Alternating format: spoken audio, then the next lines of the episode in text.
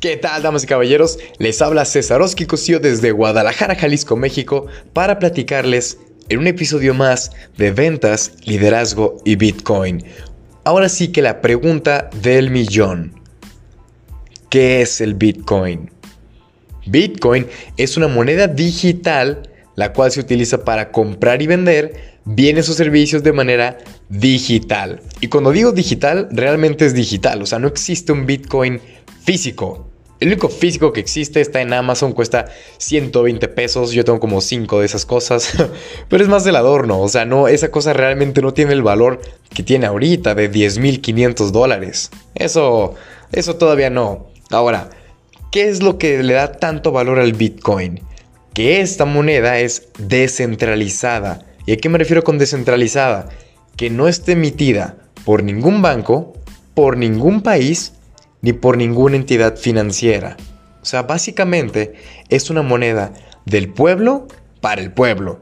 O sea que la crearon para nosotros sin la necesidad de un intermediario. ¿Quiénes son los intermediarios? Los bancos. De este modo estamos eliminando los bancos y nosotros estamos volviendo a tener control absoluto de nuestro dinero. O sea, estar operando con Bitcoin realmente es como si tú tuvieras tu dinero en tu cochinito, en tu cuarto.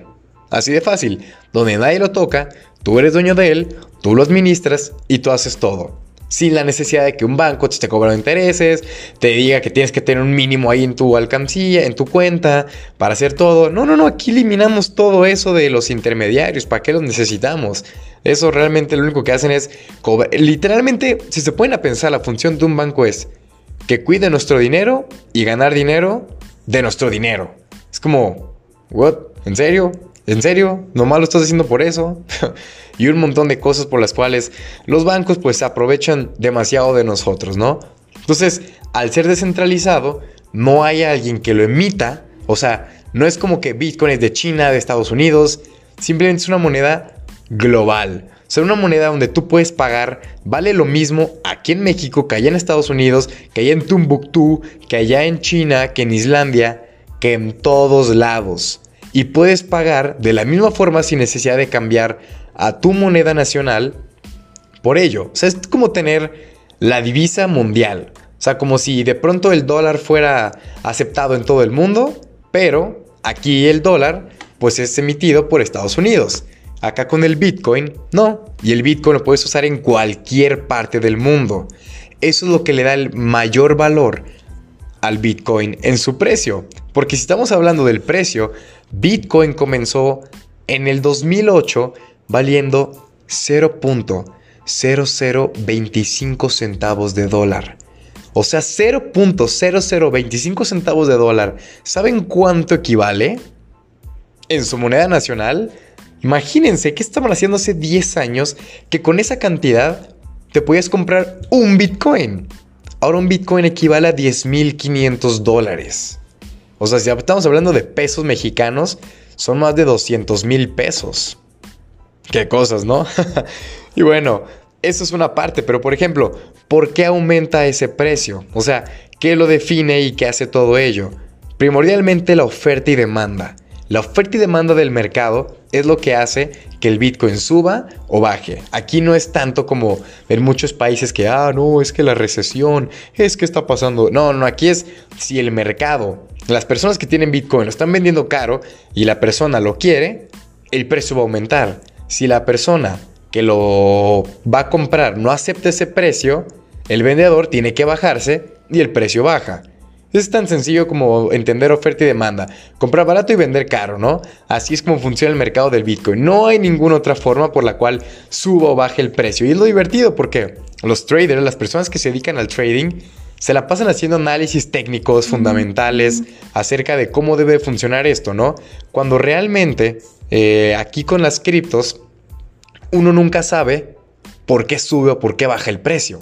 O sea, simplemente de la noche a la mañana amanece en 10.500, mañana estará en 12.000, pasado mañana estará en los 15, luego la próxima semana volverá a bajar a los 9.000 y nadie sabe por qué. Por más análisis que tú hagas en las gráficas, nunca vas a encontrar un por qué está sucediendo esto. Lo cual es divertido, ¿no? Porque hace que Bitcoin sea inesperado y que te sorprenda cada vez. Ahora sí que son sustos que dan gusto.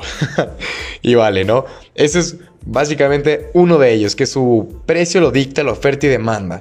Otra cosa es a partir de los fondos de inversión, las empresas que invierten en ello, actualmente como Microsoft, IBM, Wall Street, Combat, que va a sacar contratos a futuro el veintitantos de septiembre, una cosa por el estilo, Starbucks, Facebook, que está a punto de sacar su criptomoneda Libra. O imagínense el potencial de esto, donde ya no solo es Bitcoin, sino ya son muchas empresas las cuales están detrás de este ecosistema cripto lanzando proyectos, pero no solo es Facebook, porque para Libra se unieron Mercado Pago, Mastercard, Visa, Spotify, Sapo, evidentemente Facebook. y un montón de empresas las pueden buscar ahí en internet el proyecto completo y dices tú, no manches. O sea, de qué bueno que ando aquí a tiempo y que ya tengo unos cuantos bitcoins ahí de reserva que en cuanto esto despegue, vámonos. Ahora sí nos vamos, como dirían todos los bitcoiners, to the moon. que es una expresión que dicen para cuando el precio va a la luna, ¿no? Que va de subida. Esta es una de las razones por las cuales su precio sube y baja y por ello es muy volátil. O sea, dentro del Bitcoin, si eres una persona que apenas va comenzando, debo de decirte que o te puede pichar una ola bastante alcista y ganes, o te puede pichar una bastante bajista y puedas perder. Porque Bitcoin es muy, muy volátil. Y cuando digo volátil es que su precio no es estable todavía. Y vale, entonces, para eso es que muchas personas todavía dicen, bueno, no me interesa tanto usarlo, o sea, como para pagar, sino simplemente como un artículo financiero, o sea, como un instrumento para invertir y sacar más utilidades, provecho de esa inversión. Pero me creerán que, por ejemplo, aquí en Guadalajara, bueno, no sé si saben, soy de Guadalajara, enfrente de mi casa había un puesto de tacos, bueno, un puesto de mariscos, no me acuerdo, creo que se llamaba el Memín, si mal no recuerdo. Y entonces yo descargué una aplicación la cual decía, CryptoFind, ok, encuentra lugares, establecimientos que acepten criptomonedas cerca de tu localidad. Muy bien, entonces yo descargo la aplicación y ándale tú, que dice, este establecimiento acepta Bitcoin y está solo 20 metros. Y yo, ah, caray, esto sí me interesa. ¿Cómo, es, ¿Cómo es verdad, no? Entonces yo salí, entro al restaurante y digo, órale, pues a ver. Digo, traía efectivo, ¿no? No voy a ser aquí el chamuco que me, que me la juegue mal. Entonces yo me senté, andaba bien tranquilo y dije, pues algo relax. Joven, tráigame una, una tostada de ceviche y una limonada, por favor. Claro que sí, ya. Todo súper bien, me la como, me tomo la limonada. Todo excelente. Me dice, ¿algo se le ofrece? No, la cuenta, por favor. Gracias. Ya me traen la cuenta, ciento y tantos pesos y yo, ok, este es mi momento. Llego y se me queda, ¿algún problema joven? Le traigo la cuenta o algo por el, que diga la terminal. Y yo, eh, más bien, no aceptará criptomonedas, Bitcoin por ahí. y me dice, ah, claro que sí, jovenazo, dígame cuál tiene yo. ¿Cuál tiene? Joven, dígame quiere. y ya me dice, no, pues le parece Bitcoin Cash, que es como una criptomoneda distinta al Bitcoin. Es muy parecida, pero hace transacciones más rápidas. Entonces me dice, sí, claro. Entonces fue por el iPad y ahí simplemente mostró su código QR y yo desde mi wallet le pongo enviar Bitcoin, ¡fum! tanto, 120 pesos, equivalente a 0.00010 de Bitcoin. Ah, súper bien, ¡fum! Lo mandé y me dice, ya quedó yo. ¿Ya está? Sí, ya, ya quedó yo. ¿Y es todo? Sí, efectivamente. Órales. Wow, y le digo, oye, ¿y qué tan, qué tan frecuente vienen aquí las personas a hacer pagos? Pues no es tan común, pero sí, nos han venido como unos dos, tres clientes en este mes y yo, Poder. Imagínense, salí de mi casa así como Thanos cuando consigue las seis gemas del infinito. Súper extasiado. Y yo, ya pagué con Bitcoin. Y al día siguiente el precio subió, entonces haz de cuenta que no le di 120, sino le di como 300 pesos. Pero bueno, uno nunca sabría que iba a pasar eso, ¿no? Son cosas que simplemente suceden y hay que estar ahí. Pero esto nos hace entender que realmente Bitcoin sí tiene un uso para, para pagar y hasta para que te paguen a ti. Y otro caso rapidísimo, estando en San Antonio fuimos a una eh, expo de pura innovación y tecnología. ¿Cómo creen que para eso había cajeros de Bitcoin y cajeros normales? Entonces tú estando en la conferencia, puro pago con criptomonedas. Aceptaban Bitcoin, Ethereum y creo que Bitcoin Cash o Litecoin. Eran, una de esas dos últimas. Pero las primeras dos sí. Entonces, si tú llegabas con tarjeta de crédito, de débito o hasta con dólares en efectivo, te decían, no, pues no lo aceptamos, no tenemos cambio. Y tú decías, entonces, ¿qué hago? Ibas afuera y estaban los dos cajeros. El de divisas normales, ahora sí que el de dólares, y al lado el de Bitcoin. Entonces, tú metías tus dólares y esos dólares los cambiabas por Bitcoin al lado. Entonces, ya llegabas con Bitcoin y tú comprabas ahí en la expo y estaba súper cool. O sea, tiene una usabilidad muy fregona. Y una vez que tú pagas es como, wow, te sientes un don Juan, ¿no? Entonces, eso es parte de esa usabilidad. ¿Y dónde puedes comprar o vender tus criptos? ¿No? Tú tienes Bitcoin. ¿Cómo lo haces para venderlo y tener tu moneda local? Por ejemplo, voy a hablar del caso de México, que es del que más tengo conocimiento y un poco de Argentina. Acá cuando tú quieres comprar y vender criptos, lo haces a través de una aplicación llamada Bitso. En esta aplicación, tú fondeas tus pesos mexicanos, o sea, le metes pesos mexicanos y compras Bitcoin. O puedes comprar algunas cuantas más. Creo que hay en esa app como nueve criptos, si mal no recuerdo. Está por ahí, ¿no? Y viceversa. Cuando tú tienes Bitcoin, simplemente el Bitcoin lo mandas a Bitso y le pones vender vendes tu Bitcoin y recibes pesos. Y esos pesos dices, ¿a dónde los mandas? A una tarjeta de débito, a una cuenta bancaria. Y así es todo inmediato, es todo rapidísimo, es una chulada eso. Y por ejemplo en Argentina y algunos países de Sudamérica utilizan dos plataformas. Sapo, pero con X, Sapo, y Satoshi Tango, que es lo mismo de Bitso nomás para ese tipo de países. Entonces es es muy fácil. La gente piensa que comprar y vender Bitcoin es muy difícil. Realmente es súper sencillo. O sea, hasta puedes fondear en el Oxxo. No necesitas tener una cuenta bancaria. Tú con tener una cuenta activa, simplemente vas al Oxxo, escaneas un código de barras y le puedes poner 100 pesos. Porque ojo, la gente piensa que el Bitcoin solo se puede comprar en unidad. Mientras que Bitcoin es, por decir así, un peso, un Bitcoin. Un centavo, un Satoshi. Así se le llaman a los centavos del Bitcoin, Satoshis. Entonces, un Bitcoin pues cuesta 200 mil pesos y un Satoshi ya son 0, 0 y lo que tú quieras. Entonces, por ejemplo, si tú pones 100 pesos, estás comprando 0.00020 Satoshis. ¿Sí me entiendes? Que es equivalente a Bitcoin. Que funciona igual. Si Bitcoin sube, o sea, de 10 mil a 20 mil, pues tus 100 pesos hicieron 200 pesos. Todo es proporcional a lo que tú compres dentro de Bitcoin. Y bueno, ¿qué es otra? Ah, esto es interesante. ¿Qué otra cosa funciona para explicar el precio del Bitcoin? Y se le llama halving. ¿Por qué? Porque dentro de todo esto hay este factor así, se escribe H-A-L-V-I-N-G, halving. ¿Qué es lo que hace? Ahora sí que para obtener Bitcoin la única forma de hacerlo naturalmente, por decir así, es minándolo. Porque una vez que tú lo compras, es por las personas que ya lo minaron. Las personas que ya lo minaron lo venden y luego esos exchangers, así se les llama las casas de compra-venta de Bitcoin o de criptos en general, lo utilizan para todos sus, sus clientes. Entonces, este proceso de minería simplemente lo que hace es verificar las transacciones. Como en un principio les comenté, ¿se acuerdan?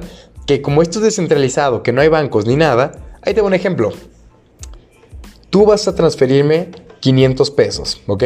O la moneda local de tu país. Entonces, esos 500 pesos van a pasar de tu cuenta bancaria a tu banco, de tu banco a mi banco y de mi banco a mi cuenta.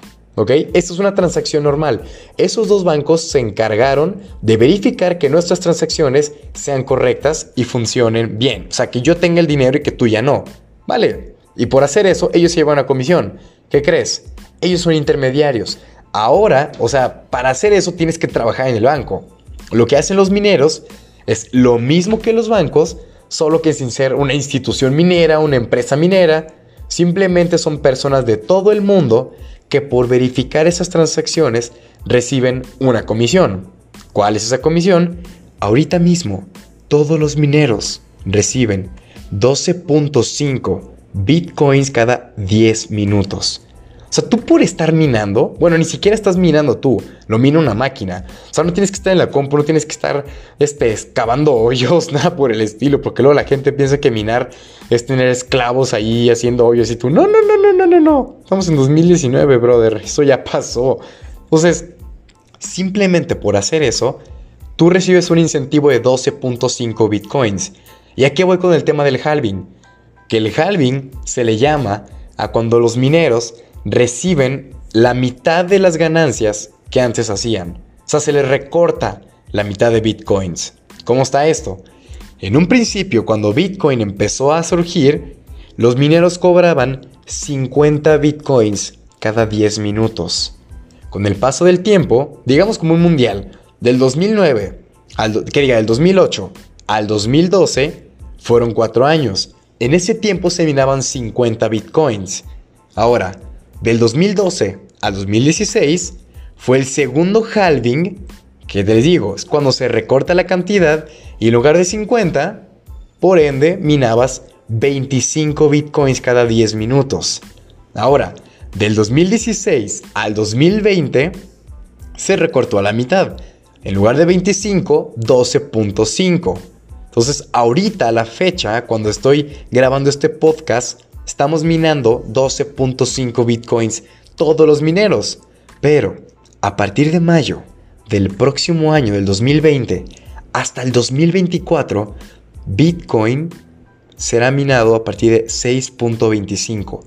Todos los mineros minarán 6.25 los próximos 4 años.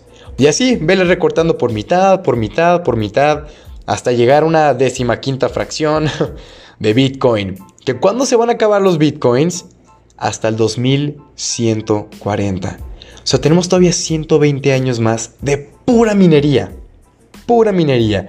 Nuestros hijos, nuestros abuelos, que digan nuestros hijos, nosotros dirán abuelos, nuestros nietos, serán ahora sí que los que te van a agradecer por tú estar minando Bitcoin. Por tener Bitcoin desde que en un principio tenía 10 mil dólares. ¿Quién sabe en ese momento cuando alcance? ¿Y por qué les digo esto? Porque Bitcoin, si recuerdan, empezó valiendo 0.0025 centavos de dólar, ¿correcto? Entonces, de esos 0.0025, cuando fue el primer halving, alcanzó su primer máximo histórico de 100 dólares en su primer halving, ¿ok? Para su segundo halving, alcanzó un máximo aproximadamente como de 1000 dólares, Llegó como a los mil dólares, una cosa así, mil cien y cacho. Eso fue ya cuando se miraban 25. En su tercer halving, que es este que estamos presentes, alcanzó su máximo histórico de 20 mil dólares. Entonces, ¿qué quiere decir? Que cada que ocurre un halving hay una tendencia alcista. Próximo halving, mayo del 2020, queda aproximadamente unos 10 mesecillos por ahí. ¿Qué va a pasar? Una vez que ocurre el halving, de mí se van a acordar cuando escucharon este podcast que el Bitcoin estaba en 10.500 dólares, que va a estar por encima de los 25.000 y hasta un poco más. Y así será el suceso cada 4, 4 y 4 años. Entonces, a simple y muy sencilla razón, esto es Bitcoin. Ahora sí que, claro que estoy dispuesto a escuchar todas sus dudas, sus preguntas, me las pueden mandar directamente a mi WhatsApp personal 33 22 05 37 80. Me dicen su nombre, de dónde son y con mucho gusto les explico más a detalle si tienen alguna duda específica acerca de todo esto. Y nos vemos en los siguientes episodios de ventas, liderazgo y Bitcoin. Este es Cesarowski y les mando un cripto abrazo.